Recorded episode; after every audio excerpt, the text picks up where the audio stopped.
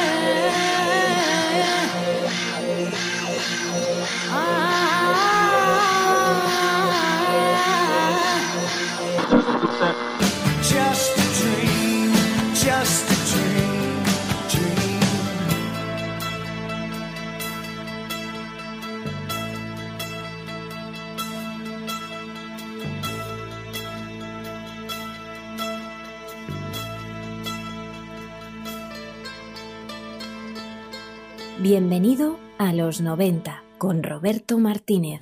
Jesús murió por los pecados de alguien, pero no por los míos.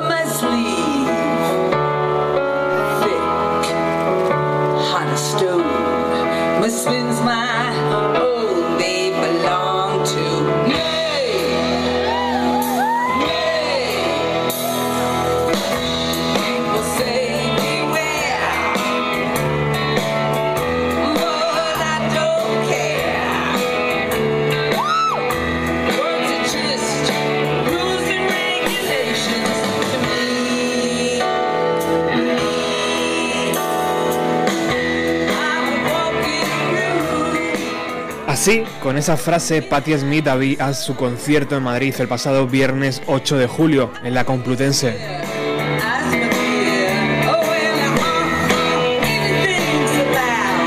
Una Patti Smith tan salvaje, auténtica, irreverente y punk a los 69 años que a uno le hace pensar si realmente ha logrado encandilar hasta el propio demonio con sus poemas.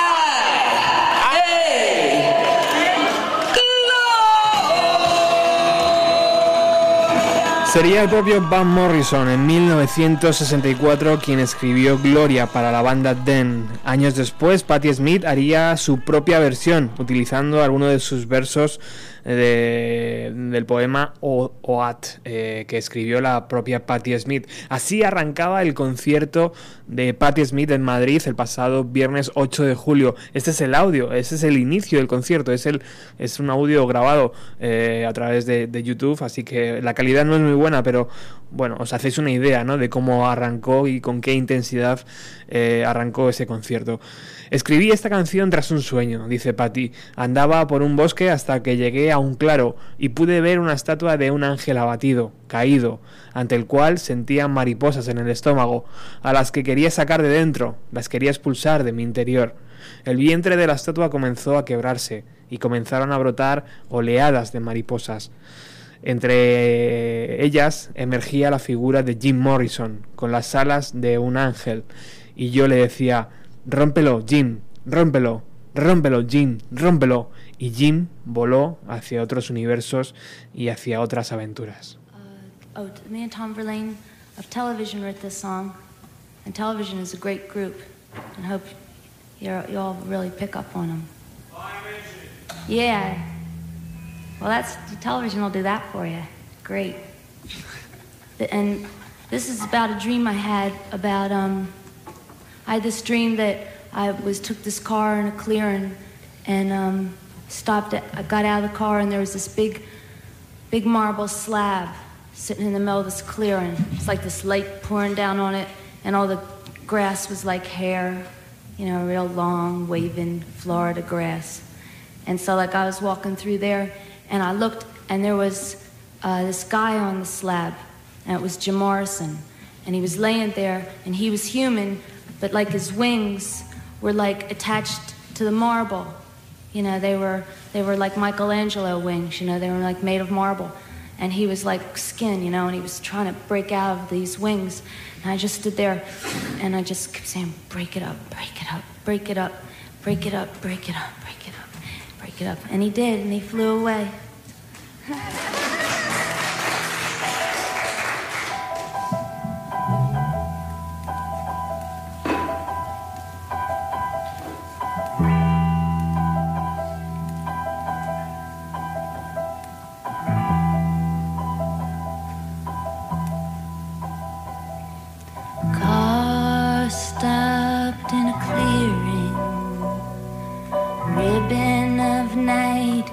nearing.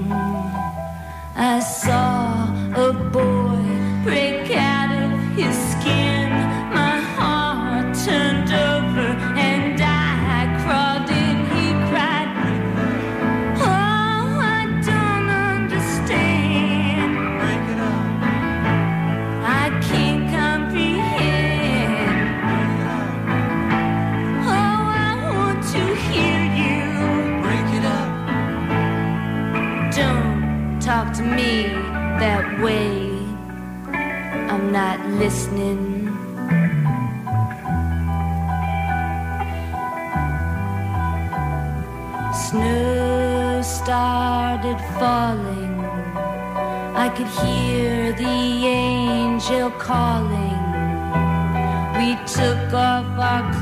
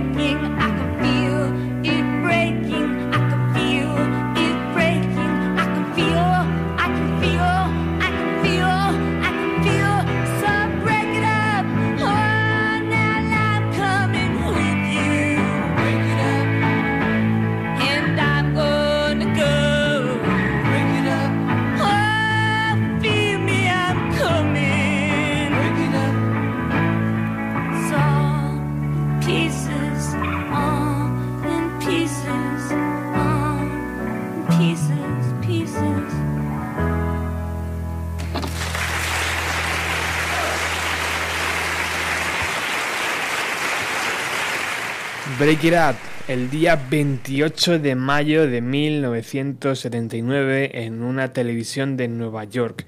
Hemos elegido esa versión porque sonaba tan fresca y tan pura, ¿no? La voz de, de Patti Smith, a, diferencia ¿no? del paso de los años en, en la Complutense eh, el otro día, el pasado día 8. Bueno, volvemos a ese concierto. Vamos de nuevo al concierto de la Complutense. Eh, y la propia Patti Smith decía que LG es la última canción de Horse, de Horses, eh, pero solo es la última canción de Horses, avisaba. Quedaba mucha eh, metralla en la recámara. Jimi Hendrix, Jim Morrison, Janis Joplin, Brian Jones, Kurt Cobain, Lou Reed, Bowie, etcétera, etcétera, etcétera, etcétera. El mundo del rock le debe un disco doble a esta poetisa que no daba señales de cansancio sobre el escenario. It's the last song on Horses. No, it's just the last song on Horses.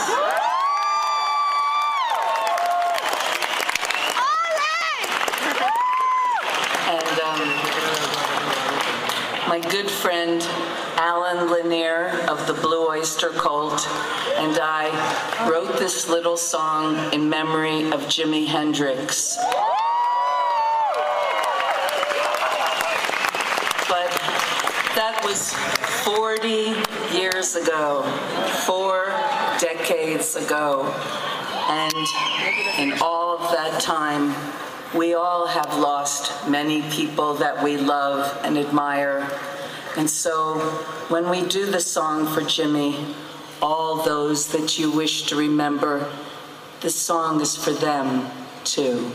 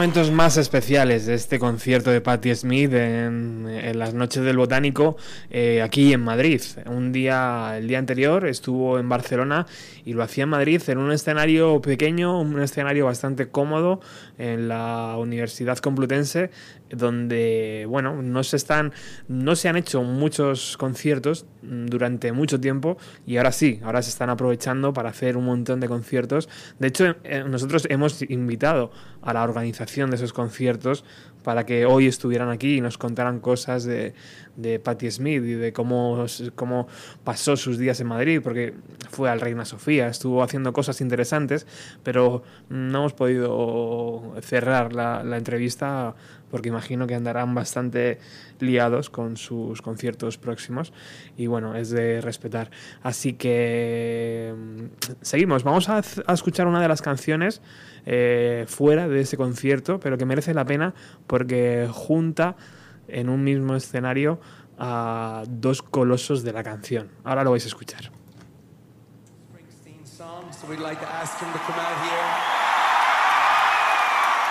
It's also a Patti Smith song. We'd like to ask her to come out here.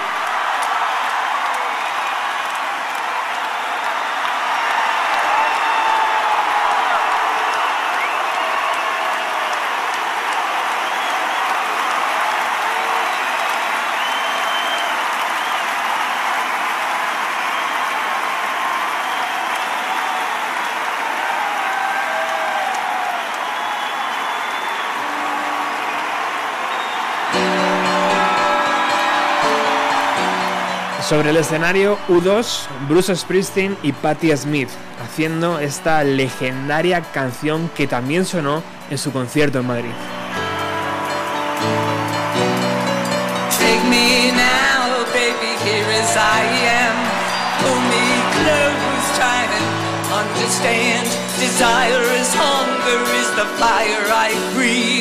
Love is a banquet on which we feed.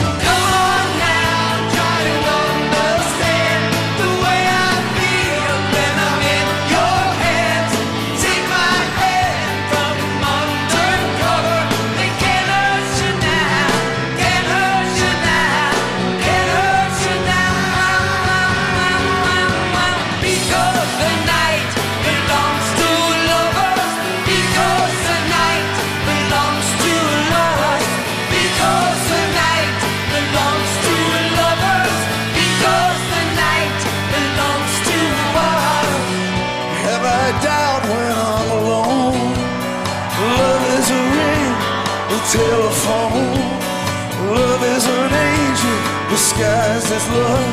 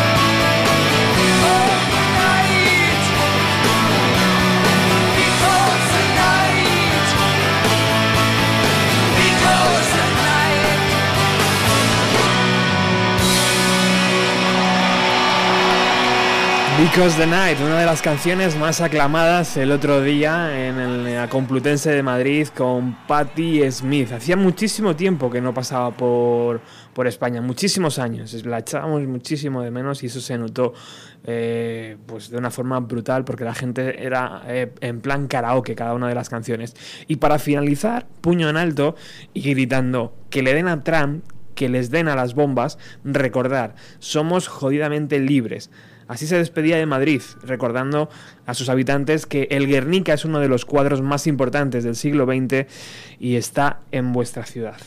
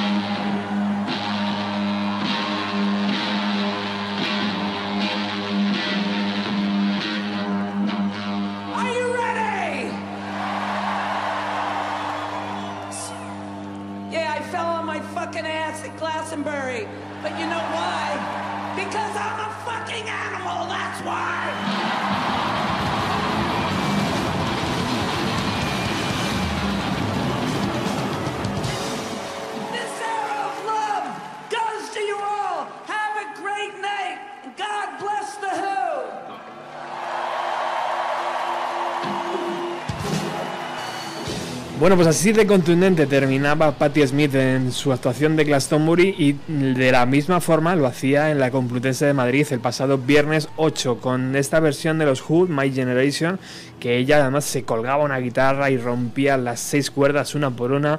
Bueno, actuación en estado puro, una, una verdadera pasada.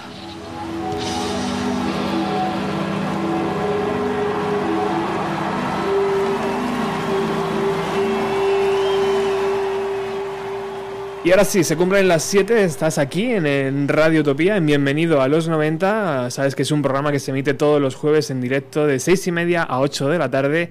Y vamos con nuestro invitado de hoy, él es Dani Cabezas.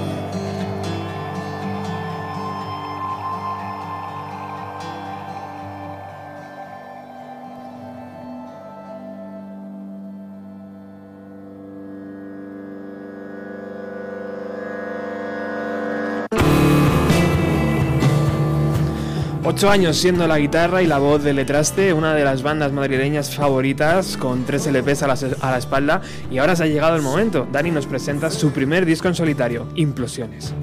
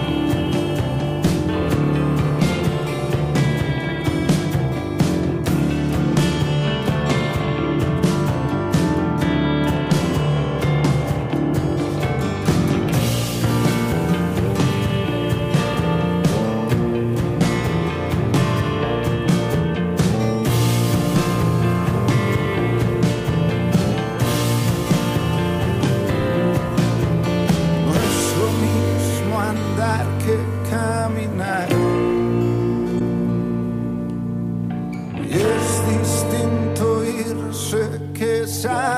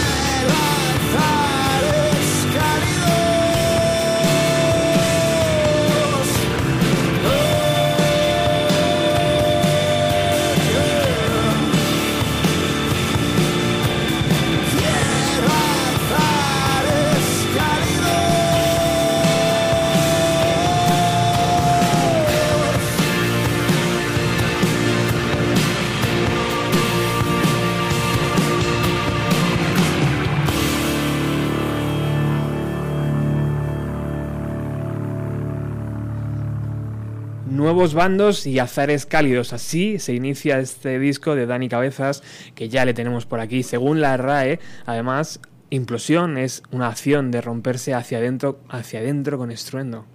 Qué cosa, no lo había mirado.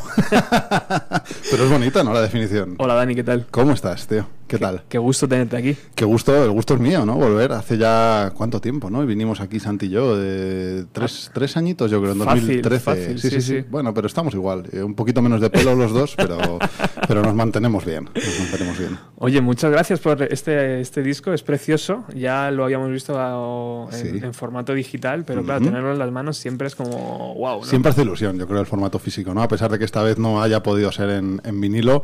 eh, bueno, nunca se sabe si dentro de un tiempo se podrá hacer una, una pequeña edición, pero de momento he, he decidido eh, irme al, al Digipack, ¿no? A este, a este formato que yo creo que dentro de lo que es el CD es de lo más, de lo más bonito que hay. De lo más elegante, estoy, Sí. estoy contigo. Bueno, ¿por qué ahora? Imagino que te lo habrá preguntado mucha gente, ¿no? Por- No, la verdad que no. Eres ¿No? el primero que me lo pregunta y, y me, me gusta que me hagas esa pregunta. no, porque ahora, pues eh, mira, eh, sencillamente porque sí, no hay mucha razón para explicar el por qué ahora. Eh, al final este es un disco cocinado con mucha calma, en ratos libres, con un buen amigo como Coque 10 y que surge como muchas de las cosas que tienen que ver con lo musical en mi vida, pues de una manera casi, casi aleatoria, ¿no? Fruto del azar. Yo empiezo a hacer canciones en un momento determinado, al mismo tiempo que estoy tocando con letraste, canciones que a lo mejor veo que no encajan demasiado en la banda, porque son quizás demasiado intimistas o, bueno, que, no sé, que por alguna razón u otra pues no, no entran dentro de lo que es el sonido del grupo y, y en un momento determinado pues me planteo, oye, pues vamos a grabarlas, ¿no? En un principio pensaban hacerlo yo solo, luego se fueron incorporando varios amigos, eh, entre ellos los músicos de, de Letraste, también otros músicos, y a lo largo de un proceso que se ha dilatado durante casi un año y medio, en ratitos libres y de buen humor y sin prisas, pues, pues hemos ido grabando estas ocho canciones que forman implosiones. Joder, y imagino que además, porque Dani Cabezas es un, es un referente en la escena, en la- en la escena madrileña. Sí, ¿no? en mi casa, ¿Sabes eh, por qué en lo digo? Mi barrio. ¿Sabes por qué lo digo esto? Porque tienes en la mano como 32 proyectos a la vez, ¿no? Moviéndote. Bueno, Estás sí. ahí con varias bandas, el disco en solitario, eh, tienes ahora tu recién estrenado podcast, que ahora eh, hablaremos de él después. participas también con revistas, radios, tío. Bueno, es que no queda otra, quiero decir. O sea, el día tiene 24 horas, tío. Sí, sí, sí, sí, no, no, y de las cuales, o al menos un par de ellas las tengo que dedicar a mis perros, a sacarles, y otras ocho, eh, cuanto menos, a, a dormir, ¿no? Y, y también juego a la consola de vez en cuando. No, no, la verdad es que sí, creo que desgraciadamente o afortunadamente es la única manera de, de- de buscarse las castañas, ¿no? Y de, y de ganarse la vida siendo un periodista, que al fin y al cabo es lo que me da de comer. La música es una afición, es un lujo, me encanta el sello discográfico también, me encanta sacar a grupos de, de amigos como los Royal Bastards, como bien sabes, pero al fin y al cabo procuro participar en un montón de cosas. Me gusta estar activo porque al final es la única manera, ¿no? De, de sentirte un poco vivo y afortunadamente tengo la suerte de hacer cosas que me gustan, ¿no? ¿Y, y Madrid es una ciudad para ello? En, dos- en Madrid, 2016, tío. En algunas cosas sí, en otras no. Eh, yo trabajo mucho en casa, quiero decir que al fin y al cabo me daría igual estar en Madrid que, que en Gijón, ¿no? que es una de mis, de mis ciudades preferidas. O en el pueblo, ¿no? Yo voy mucho a un pueblito, es una aldea donde vive una, una persona en la Sierra de Guadalajara y a veces también trabajo allí. Quiero decir que al final hoy en día, hoy en día. ¿Una persona vive allí? Sí, sí, una, Quique. Sí, sí, es un amigo, es un amigo que vive, vive allí, es la única persona que vive. Entonces los fines de semana vamos más gente. Es el alcalde, el policía, Eh, el, el cartero. No, el alcalde es otro y no vive allí, no. Ya podría ser el alcalde él. Pero, pero no, no, la verdad es que afortunadamente hoy en día la- nuevas tecnologías te permiten trabajar online, ¿no? Yo trabajo también en La Marea, en el periódico, de vez en cuando voy a la redacción. Tengo la revista Ciclosfera junto con Rafa Vidiella y, y entre los dos pues tenemos un cierre cada tres meses, nos juntamos, un día vamos a su casa, pero fundamentalmente tengo mi oficina, que trabajo con Santiago Talavera, que él es artista, es pintor. Yo tengo mi mesita debajo de casa, está, y, y trabajo muy a mi, a, mi, a mi bola. O sea, es decir, que no importa tanto la ciudad en la que estés, ¿no? Evidentemente Madrid es un centro eh, importante, ¿no? En el sentido de que pasan muchas cosas, pero mm, no creas que me involucro demasiado en, en muchas cosas. Podría estar en cualquier otra parte. Antes de seguir en el plano musical, quiero que me des tu impresión en el plano político. Eh, no sabes dónde te metes. Muy poquito, ¿eh? muy, muy light porque tenemos hasta las 8. No quiero que esto se Bueno, convierta... hay, hay mucho tiempo. No, no quiero que se convierta en algo político, pero sí que quiero que, que un músico y un, un periodista, un autónomo, eh, todo lo que tú eres, eh, nos dé su, su impresión de, de cómo están las cosas y cómo, sobre todo, pues se están desarrollando últimamente, ¿no? Que parece que, vamos hacia las terceras elecciones. Yo no lo creo, sinceramente, que vayamos a ir a unas terceras elecciones. Eh, creo que. mm, O sea, yo no tengo una, una mm, bola de cristal, ¿no? no sé lo que va a pasar, pero sí que tengo la sensación de que el PSOE se va a acabar absteniendo, o al menos parte del PSOE, para facilitar un gobierno de- del PP. Más allá de eso, no, no, no, no sé. eh, Quiero decir, ¿qué podemos decir? ¿no? Yo creo que todos nos llevamos, o todos los que nos consideramos personas de izquierdas, nos llevamos una gran decepción en las últimas elecciones.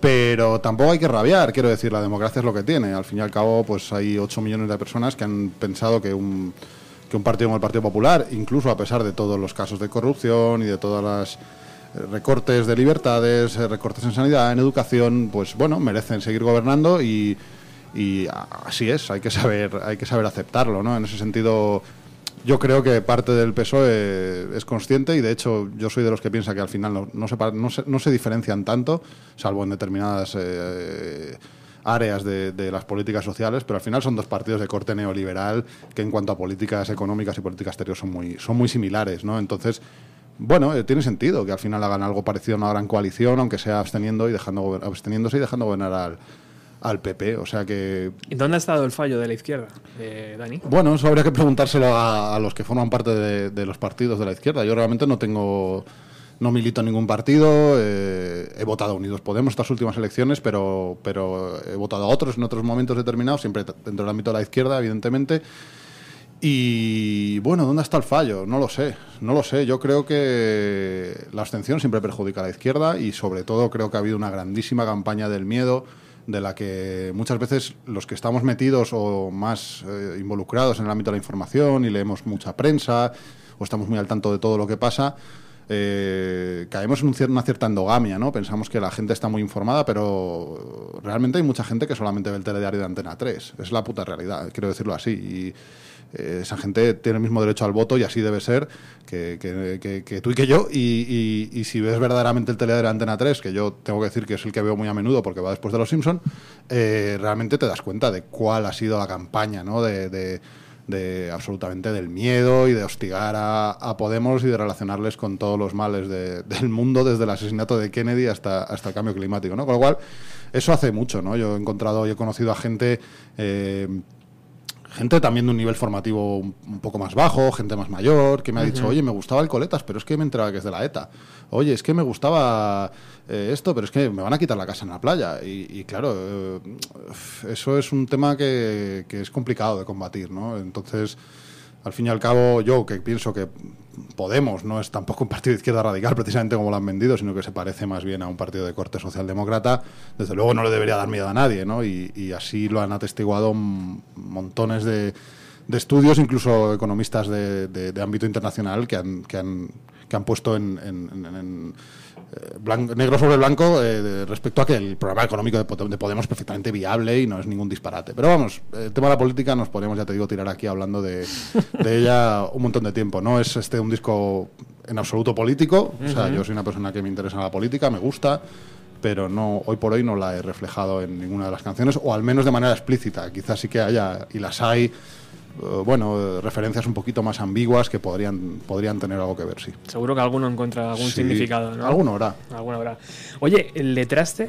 eh, ¿Habrá próximo disco de, de Letraste? Espero o- que sí. ¿O cómo está ese proyecto? Espero que sí. Letraste está en una situación de stand-by eh, eh, de la que realmente tampoco sé cómo vamos a salir. Yo espero que sí. Ahora mismo lo que pasa es que la situación de la banda pues está, está en un punto un poco singular, porque ayer está viviendo en Bilbao, Santi ahora está en Galicia, pero luego se va a ir una- unos meses a Perú y a Sudáfrica porque tiene unas becas allí. Eh, Luis ahora mismo no está en la banda, ha salido de la banda eh, por diferentes motivos que no vienen, no vienen mucho al caso y, realmente tenemos un montón de canciones. De hecho, el otro día Santi me decía, "Joder, he estado, he estado escuchando la, la carpeta que tenemos con todos los eh, bocetos y, y riffs y ideas.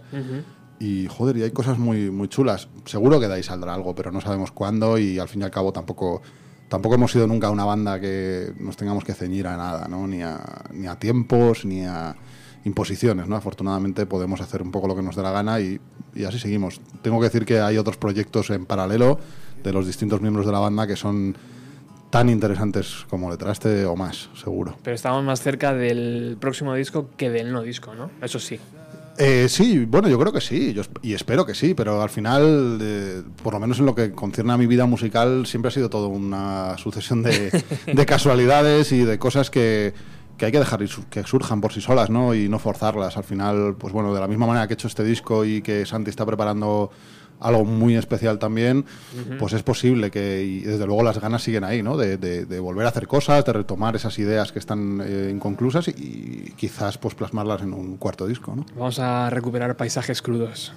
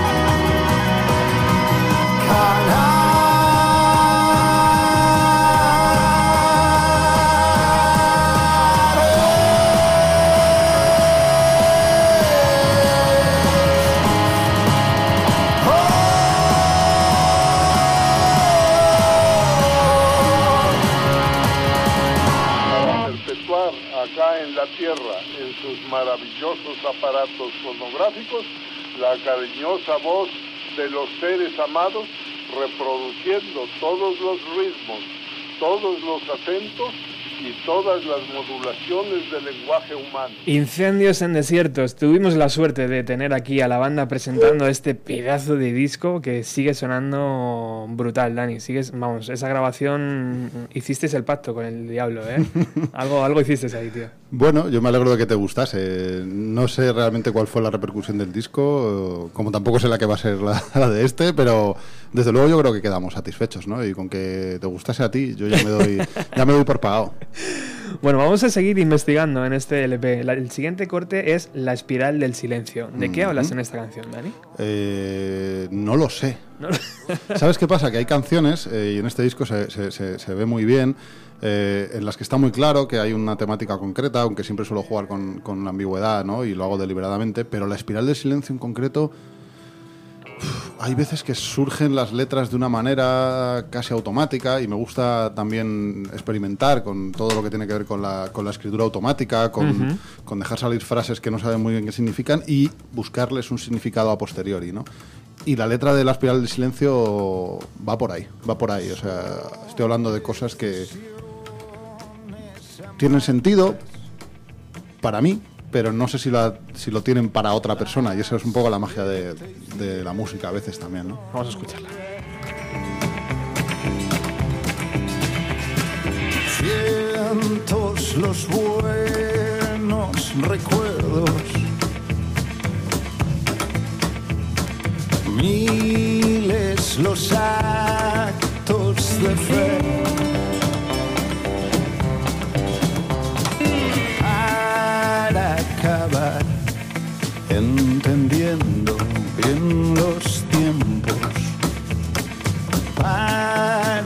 Empezar a creer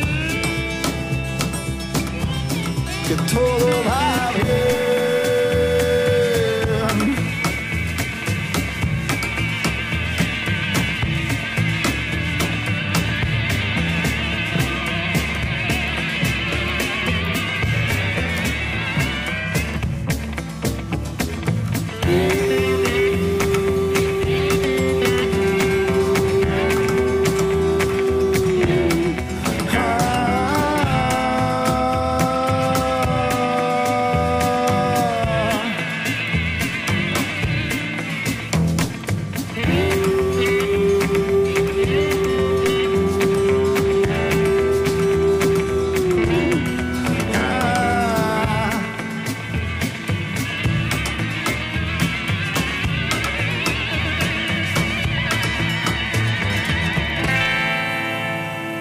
La espiral del silencio, el corte número 3 de este disco de Dani Cabezas que hoy nos está presentando, Implosiones. ¿Por qué ese título, Dani? Oh, otra pregunta buena. Pues implosiones. eh, es complicado, es complicado porque además recuerdo a María Gil, que es la diseñadora del, del Mm. disco, como todo lo que tiene que ver con, conmigo en cuanto a diseño y de otras cosas.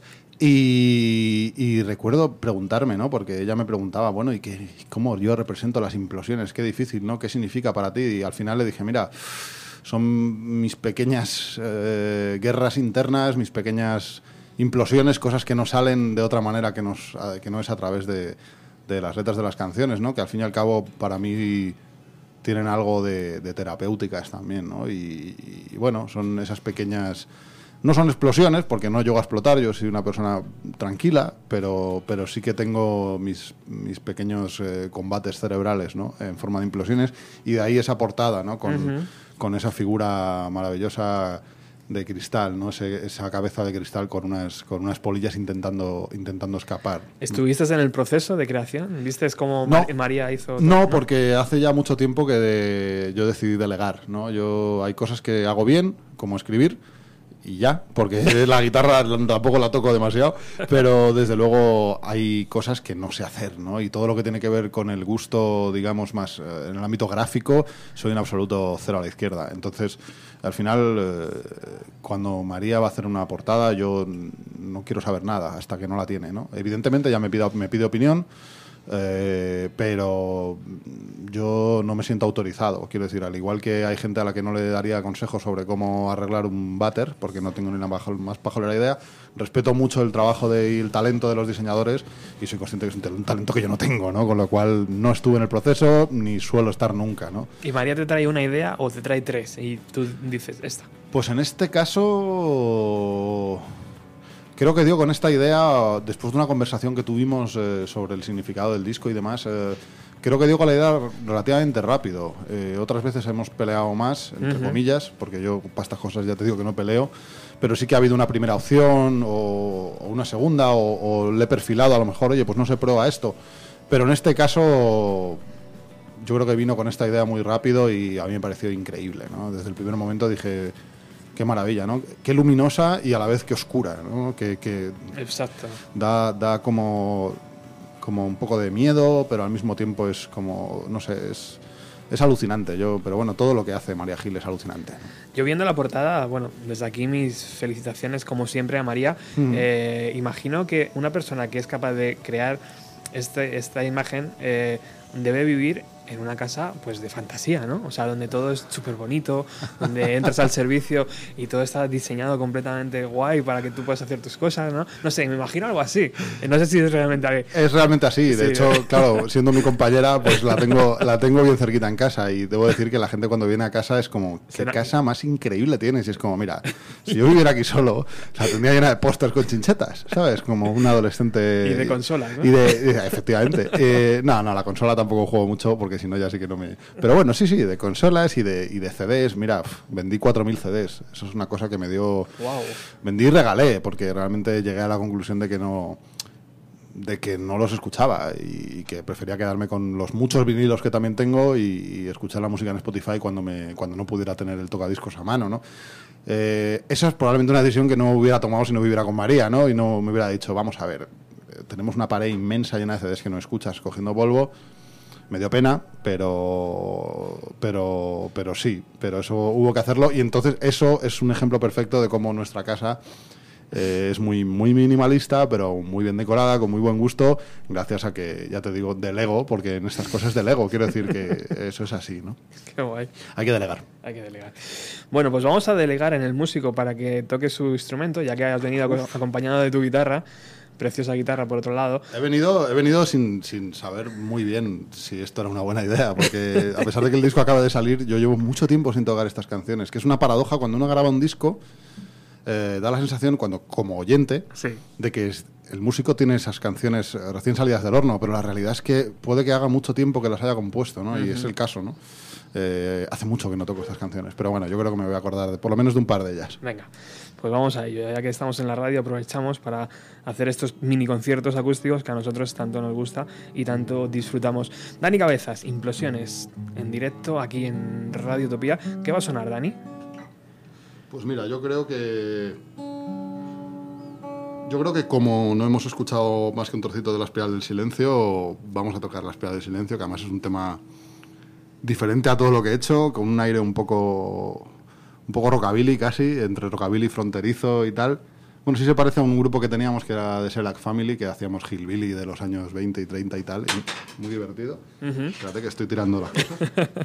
Esas son las cosas del Y directo. este, y este La Espiral del Silencio yo creo que es un tema que destaca en el disco por eso, ¿no? Y además hay un par de elementos que, que me gustan mucho, ¿no? El slide de, de Álvaro Escribano, eh, al que muchos conoceréis por haber sido durante mucho tiempo una de las personas que se hacía cargo de Escridiscos, la mítica tienda de aquí de Madrid. Sí, sí. Y el, y el contrabajo de Payom Hazfezie, no sé pronunciar y que me disculpe su apellido porque Payom es de Texas y, y tiene un apellido muy extraño.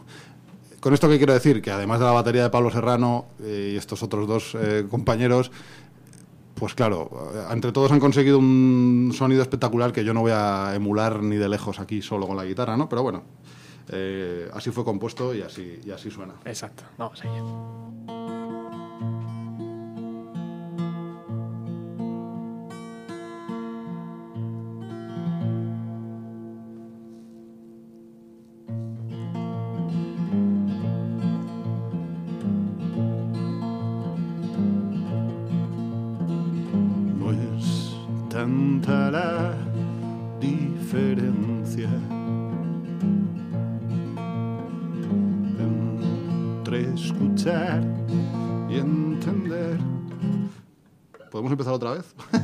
Supuesto, tío. Es que me he acordado a mitad de camino que, que lo estaba tocando medio, medio tono más arriba. Esto es lo que tienen las cosas del directo, ya allá. sabes. Venga. Ahora sí. No es tanta la diferencia entre escuchar y entender.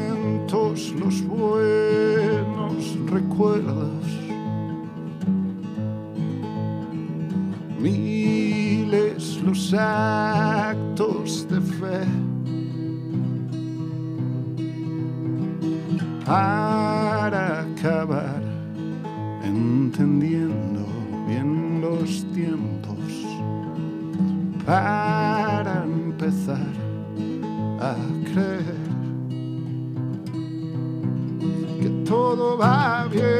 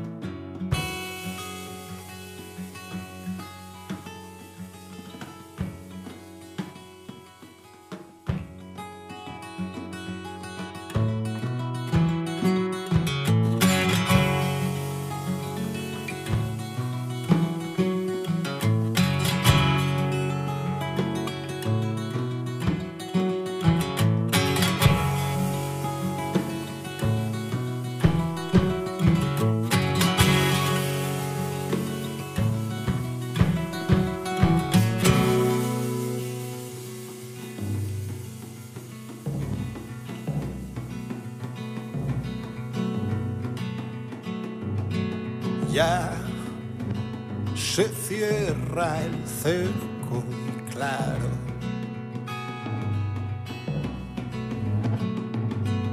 Van brotando las mentiras.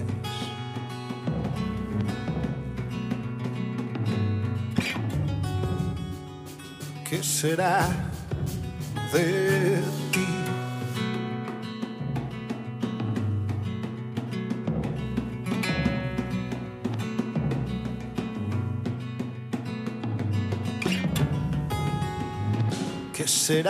será de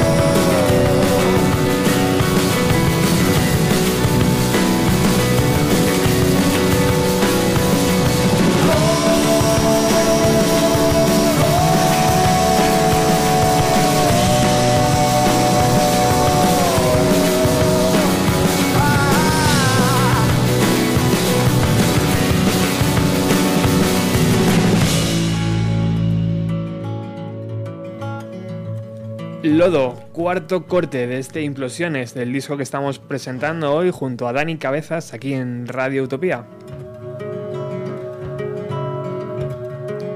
Imagino, Dani, que trabajar con, con Pablo, que, es- que estábamos hablando a micro cerrado de su prodigiosa virtud a la hora de, Mm. de machacar las baquetas, de Santi, que es, imagino que es como un hermano, ¿no? Al Sí, fin y al cabo, total, total. Le tengo frito. Na- Nayel, Luis, etcétera, etcétera, Sí. un montón de gente. Imagino que, que trabajar con estos amigos músicos, pues tiene que ser una verdadera gozada, ¿no, tío? Decía- Pues sí, decías sí, antes que tú no eras capaz de emular eh, Nada, nada, nada todo- de lo que ellos han aportado, pero, hostias, imagino que estar en el estudio, ¿no? Y, que, y verles trabajar tiene que ser... Ah, una gozada. Ten en cuenta que además, eh, bueno, aparte del hecho de que todos tocan infinitamente mejor que yo, lo cual acaba por, por hacer que mis canciones parezcan eh, más de lo que realmente son, o al menos se suenen como, di- como debe sonar, eh, es un lujo, ¿no? Yo, Pablo Serrano, que era el que comentábamos, estamos hablando de él, ten en cuenta que hablamos de una persona que en el año 90 era el batería de Azúcar Moreno. O sea, cuando él tenía 20 o 18 años o 19, ya era el batería de Azúcar Moreno, te hablo de todo el boom de Azúcar Moreno, ¿no? Luego, aparte, es un batería de un montón de gente, ¿no? Ahora está de gira con Perales, con Andy Lucas, pero luego es un tío que tiene un proyecto de jazz experimental, otro de rock noventero súper guapo, of Moths and Stars. Eso me gusta, ¿eh? Sí, claro, claro, te va a encantar. Eh, entonces, claro, es un tío que tiene una cultura musical apabullante y que encima es un gran amigo de la infancia, ¿no? Y en una de estas casualidades que, que dan forma a este disco, pues eh, me lo encontré. Me lo encontré un día montando en bici, que es una manera fantástica de encontrarte a gente que hace mucho tiempo que no ves. Ujú. Y, y, oye, ¿qué tal te va? Digo, pues estoy grabando un disco y necesito un batería. Dijo, pues cuando quieras. Y de hecho vino al estudio sin escuchar ninguna de las canciones, no había escuchado nada la mañana y la mañana que vino, quiero decir, y en esa misma mañana se grabó todo. O sea, claro. Y, eh, y además me preguntaba, ¿no? ¿Qué te parece esto? Y es como, mira, tío, delegar, hablábamos antes, ¿no? Eh, yo delego en ti, quiero decir, ¿a ti qué te inspira? Haz lo que te salga del nabo, que me va a parecer increíble. Y así, y así fue, ¿no? Entonces, incluso también él propuso eh, en un tema como Azares Cálidos, me dijo, oye, ¿por qué no pruebas a cambiar esto de sitio y tal? Y me pareció muy bien, o sea, todo muy enriquecedor, muy de buen rollo, y, y Pablo es una persona que ha trabajado con tanta gente, probablemente con un ego tan, dispa- tan disparatado, ¿sabes? Eh, que yo creo que se sintió también a gusto en el hecho de estar con un amigo que le da totalmente vía libre, ¿no? Para hacer lo que quiera. Entonces, eh, así fue. Vino un y- caramelito, ¿no? En el no, no, yo creo que él se lo pasó muy bien. Por eh, eso, y, o sea, y estaba yo ahí mejor. como gozando. Eh, claro, en un momento determinado dijo, oye, ¿qué te parece si aquí metemos una papelera? Y fue como, "Uf, guay. Y entonces se fue al pasillo, cogió una papelera y, y empezó a dar golpes a la papelera. Y luego se fue al parque y llenó una botella con arena y se inventó un shaker. Y hizo un montón de disparates que, que son propios de, de un genio, ¿no? ¿Cómo son los grandes, tío? Así, así es, así es. ¿Y Coqui 10 qué me dices, tío? ¿Cómo ha sido...? Pues Coque, bueno, con Coque ha sido todo fácil, salvo al principio, que tuvimos un, eh, unas pequeñas diferencias en cuanto a, ¿Ah, sí? a la... Sí, pero bueno, ya sabes que también los buenos amigos de vez en cuando tienen que discrepar, ¿no? Y la discrepancia siempre, siempre es sana, ¿no? Siempre y cuando, pues... eh, eh, se produzca desde los desde el términos del, respeto y de, y de la no sé del enriquecimiento mutuo no Coque es muy buen amigo ahora mismo está de gira con brujería y también está de técnico de Angelus Patria o sea que ahora le tengo ya un poco más perdido pero en cuanto vuelva quiero tomarme algo con él. Con Coque se trabaja muy bien es un tío que ha sido técnico de letraste durante mucho tiempo pero técnico de directo no de no de estudio. Ya sabes que los discos de letraste los grabamos con Raúl Pérez en la mina en Sevilla y Coque pues eh, pues es- tiene otra manera de trabajar completamente distinta. Y eso a mí en algún momento determinado que estaba más acostumbrado a trabajar con Raúl pues eh, es diferente. Cada productor es un mundo y, y Coque es que Raúl es, es zen. Quiero decir Raúl nunca dice nada o sea sí dice muchas cosas pero todas te las dice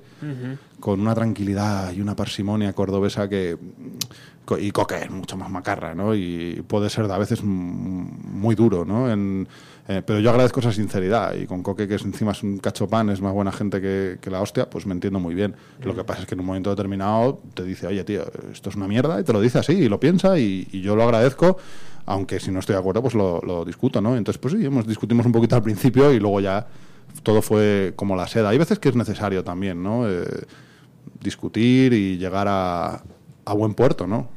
Para eso, para eso hay que discutir. Oye, Dani, ¿y tienes idea de presentar implosiones en directo? ¿O cuál es tu...? Tengo idea. Lo que pasa es que probablemente haya elegido el peor momento del año para sacar un disco, con todo el verano y, y demás. y, hay gente que me ha dicho que lo tenía que haber sacado en otoño, que es un disco muy otoñal, probablemente así, así sea. Pero en cualquier caso no sé cómo lo voy a hacer. No sé si lo voy a presentar yo solo, en formato acústico, si voy a llamar a, a, los diversos energúmenos que han, que han participado en su grabación eh, para presentarlo en un formato de banda más rock. No tengo ni idea, pero bueno, como te digo, este es un disco que nace sin mucha ambición, ¿no? Más allá de sacar cosas que, que tengo necesidad casi de sacar y, y de, y de tomar una cerveza aquí contigo. Bueno, del otro de los proyectos que está vivo y que sí vamos a poder ver en directo de Dani es eh, Black Box, Caja Negra, ¿no? Eh, sí, uno de los peores nombres de Madrid, seguramente. Eh, todo el mundo lo dice y a mí no me importa, ya le hemos cogido hasta cariño, ¿no? Pero sí, Black Box es un proyecto que no tiene absolutamente nada que ver con lo que hago yo en solitario ni con Letraste, pero sí con mucha de la música que me gusta, ¿no? Yo soy una persona que viene del punk, del hardcore, de- del rock and roll muy macarra y tal, y, y Black Box pues es todo eso, ¿no? Es, son amigos de la infancia y, y- y tocando canciones con las que nos lo pasamos pues muy bien y sin tampoco ninguna ambición más allá de tomar cervezas y hacer mucho ruido, tocar muy rápido y conciertos de 15-20 minutos como mucho. Ostras, Marcos eh, Paredes a la batería, Paco Fernández al bajo, Sergio Durango a la guitarra, Iván Muñoz también a la guitarra y Dani a la voz. Así suena Black Box.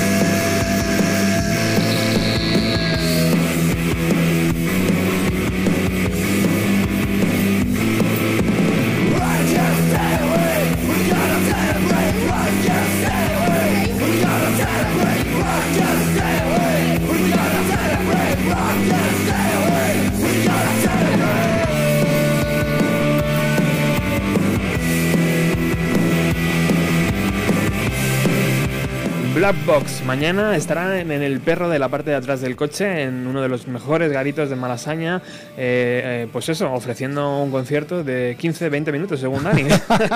Es que has puesto el tema más lento. Realmente somos súper macarras. Tocamos muy rápido y además tenemos muy pocas canciones.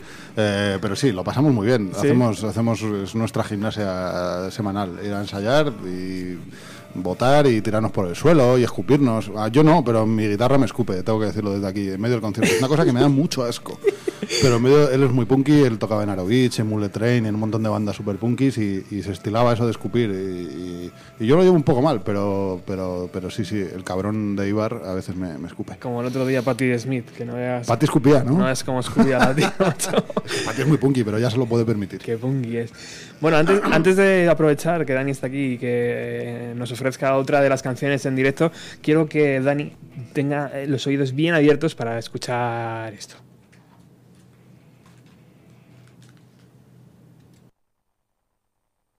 Hola Roberto, muy buenas. Eh, muchas gracias por primero por contar conmigo para estar aquí con vosotros y comentar algunas anécdotas de mi colaboración en Implosiones, el disco de Dani. Yo sobre Dani, ¿qué os voy a contar? Eh, llevo tiempo tocando con él y creo que quienes estamos cerca de él y, y le conocemos y tocamos con él, eh, conocemos de cerca su calidad musical como compositor, letrista, como guitarrista. Entonces, eh, creo que incluso para quienes ya lo conocemos, este disco es, es, es muy sorprendente incluso, ¿no? Por, por, ver, entre otras cosas así destacables, su gran calidad como letrista. Yo, por ejemplo, Azares Cálidos, el corte 2 del disco, me parece, me, me parece una de sus mejores letras hasta, hasta el día de hoy. Por ejemplo, también sorprendente su, sus líneas de bajo, que son una pasada. Eh, yo no he grabado ni, ninguna línea de bajo, pero es que ni falta que hacía, porque son, son una pasada las que él ha grabado, creo que casi todas, salvo en todo lo importante. Y, en fin, la verdad que, que, una pasada y un honor haber podido estar con él en este disco. Sobre todo han sido colaboraciones en aspectos de ambientes, de sintetiz ciertos sintetizadores, de fondo, creando atmósferas que a él le interesaba mucho para generar tensión, ¿no? Eh, la primera de esas colaboraciones fue en Goliath, el corte 6. Él tenía una idea de, un, de un, patrón rítmico electrónico al inicio del tema para acompañar a la guitarra. Y recuerdo que en uno de estos momentos que, que te pilla la inspiración por la calle, eh, me envió una nota de voz como esta, eh, muy parecida. Le pilló, no sé si sería en el metro o en la calle, y se le ocurrió una línea, una línea de, percusión, ¿no? Y, y, me la envió así grabada, tum, pa, cum, pa, tu, tu, tu, tu, pa, ¿no? Y tal cual me la grababa así con la boca y, me lo mandó por una nota de voz, tío, tengo esta idea para iniciar Goliath, me flipa, a ver si podrías traducirme esto de alguna manera y efectivamente pues anduve eh, tradu traduciendo esta, esta línea de batería a una caja de ritmos analógica que tengo así pequeñita y eso es un poco lo que hay detrás de, de todo el inicio de la primera parte de, Goliath. También una de las más destacables para mí fue Lodo, el final de Lodo, después de toda esa parte súper intensa de batería y, y, guitarra, que es que también uno de los momentos álgidos del disco. Eh, Dani quería cerrar esa parte eh, álgida pues con, con, un final tenso de mucha carga dramática y bueno pues eh, me dejó un poco libertad fue, fue un, una participación bastante intuitiva porque Dani me, me comentó más, más que nada una, una sensación que quería crear ¿no? al final de ese tema y eh, recuerdo que estábamos aquí en el taller y cogí la guitarra de 12 cuerdas que tengo y probé una cosita con, con un e-bow y, con una, y con un slide y bueno, pues probé con un, dos líneas superpuestas, creando una armonía y, nos gustó mucho. Eh, yo la idea inicial era que, fuera simplemente el boceto para llevar luego aquello a, al estudio de Coque y allí quizá pues grabarlo bien con, con un ampli, con buen micro. Pero luego escuchándolo, el caso es que, coincidimos en que, había cositas que estaban como mal grabadas o como había algo de, algo de mal hecho que nos gustaba. Y es, que, es una de las cosas que más, que más yo creo que nos, nos atrae de, de, la música, de la música, como al final esos mini errores, esos pequeños errores o, o no sé, eh, imprevistos forman, forman, forman parte de, de la música y, y, y, bueno, esa es la historia que hay también en la parte final de, de Lodo.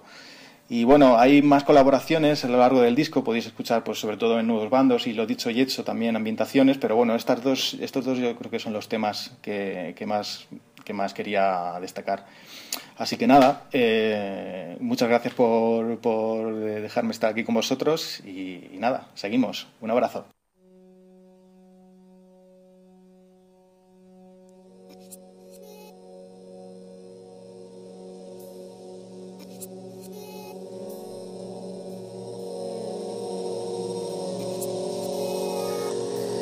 Santiago Talavera haciendo pues eh, de lo que es, ¿no? De, de un grande. De hecho, Dani, he tenido la oportunidad de hablar durante estos días con él y de enterarme que está con la idea de sacar un nuevo trabajo. Sí, sí, sí. Y le he dicho, Santi, me da igual cómo suene, tío.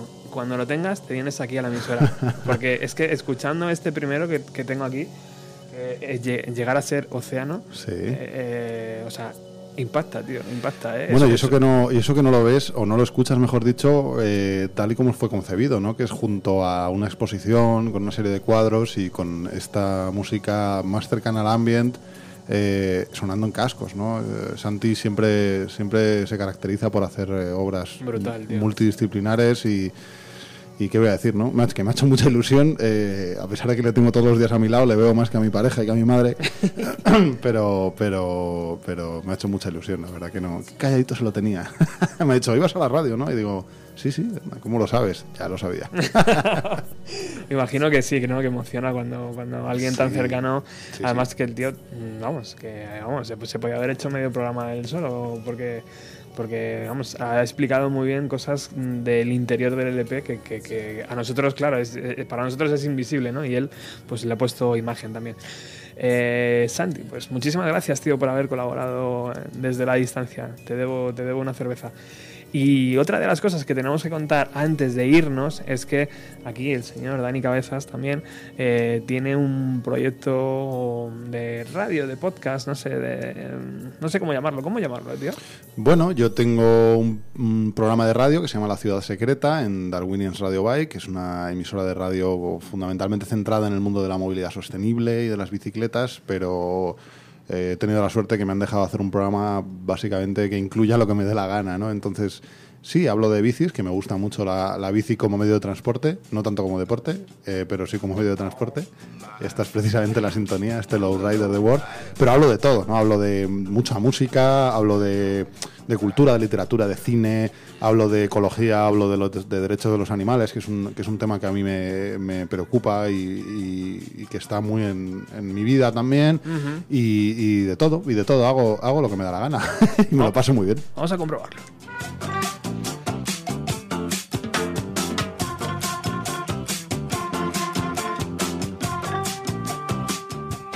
Bienvenidos, bienvenidos un día más a la ciudad secreta. Este es ya el octavo capítulo, el octavo episodio, programa, entrega, como le queráis llamar. Eh, la octava hora que paso ya en vuestra compañía. Y quería aprovechar para daros las gracias. Gracias por estar ahí, por escuchar, por proponer, por buscar el podcast y darle al play en vuestro teléfono móvil, en la portátil, en la tablet, donde sea. Por compartirlo también en redes sociales y por darnos la oportunidad de contarte cosas. Porque hay mucho, mucho que contar y vamos a seguir haciéndolo con toda la ilusión del mundo. Y si estás al otro lado, también lo haremos con una sensación de responsabilidad, esa que nos obliga a darte, o intentarlo al menos, cada martes lo mejor de lo que somos capaces.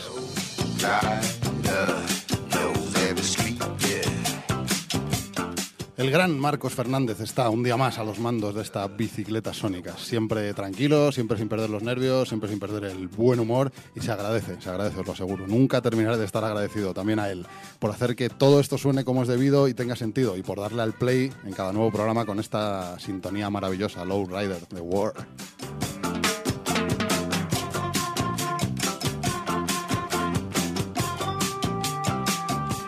Y a estas alturas ya os estaréis preguntando de qué va a ir este octavo y flamante nuevo capítulo de La Ciudad Secreta. Pues veréis, vamos a realizar un viaje a tres sitios diferentes. El primero, a la ciudad en la que está a punto de concluir la que muchos dicen que es la fiesta más salvaje del mundo. El segundo, a otros lugares un poquito más insospechados de la España más negra. Y el tercero, a lo más profundo de nuestros miedos más atávicos. No os doy más pistas, solamente os invito a quedaros y a descubrirlo con nosotros.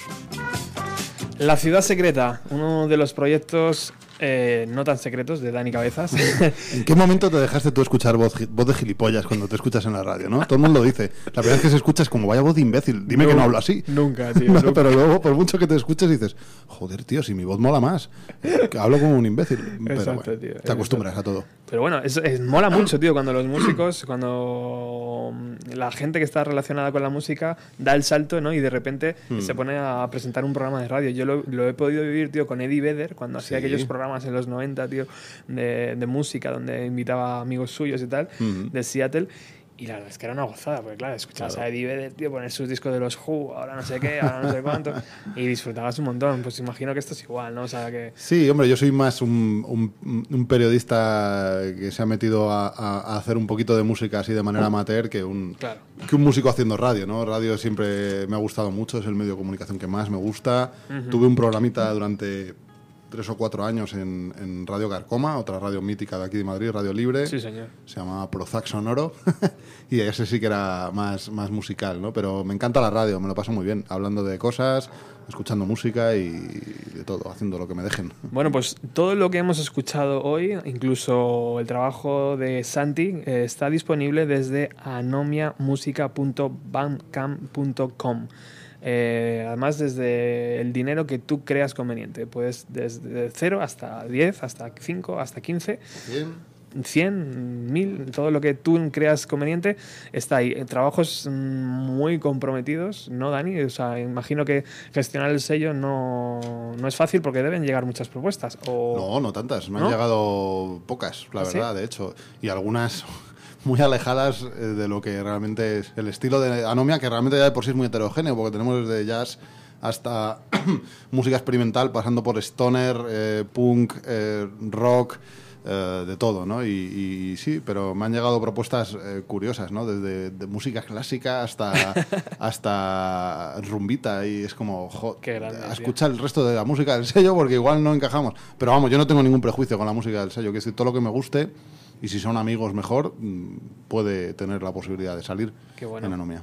Pues ahí estaremos eh, escuchando todas las novedades que, que presenta el sello, que es muy, muy interesante. Nos vamos a despedir porque ya es prácticamente la hora y está Alex con su ruta 130, eh, pero vamos a aprovechar que tenemos a Dani para pedirle una de, otra de las canciones eh, en, en acústico, en directo. Vamos allá. ¿Qué va a sonar? Bueno, pues ya que ha dicho Santi que era la letra que más le gustaba del disco, pues vamos a, vamos a tocar Azares Cálidos, si me acuerdo. Pues sí. Espero que sí. Muchísimas gracias, Dani, por haber venido hasta la ti, ha emisora. sido un lujo y un placer. Y seguimos en contacto, ¿vale? Claro que sí. Vamos allá.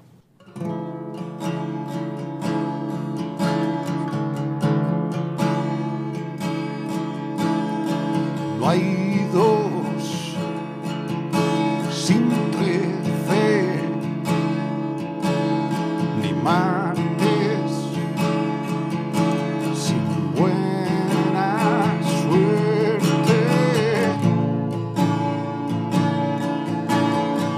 Vamos a definir qué coño es la buena suerte.